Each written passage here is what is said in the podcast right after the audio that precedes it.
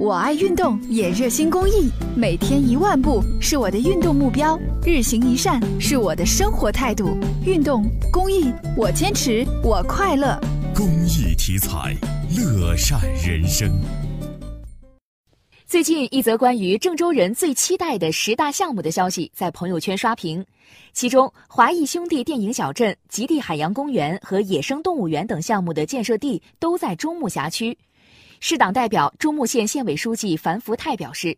结合党代会精神，中牟将加快郑州国际文化创意园建设。现在已经形成了绿波、方特、奥莱几个龙头项目，我们要加快现有项目的建设，能够迅速的形成在国内文化旅游的目的地，带动中牟的经济发展，形成郑州市文化创意发展的亮点。目前，中牟县已谋划了一百三十二平方公里的文化创意产业园，围绕文化创意、时尚旅游、总部经济三个方面推进项目进程。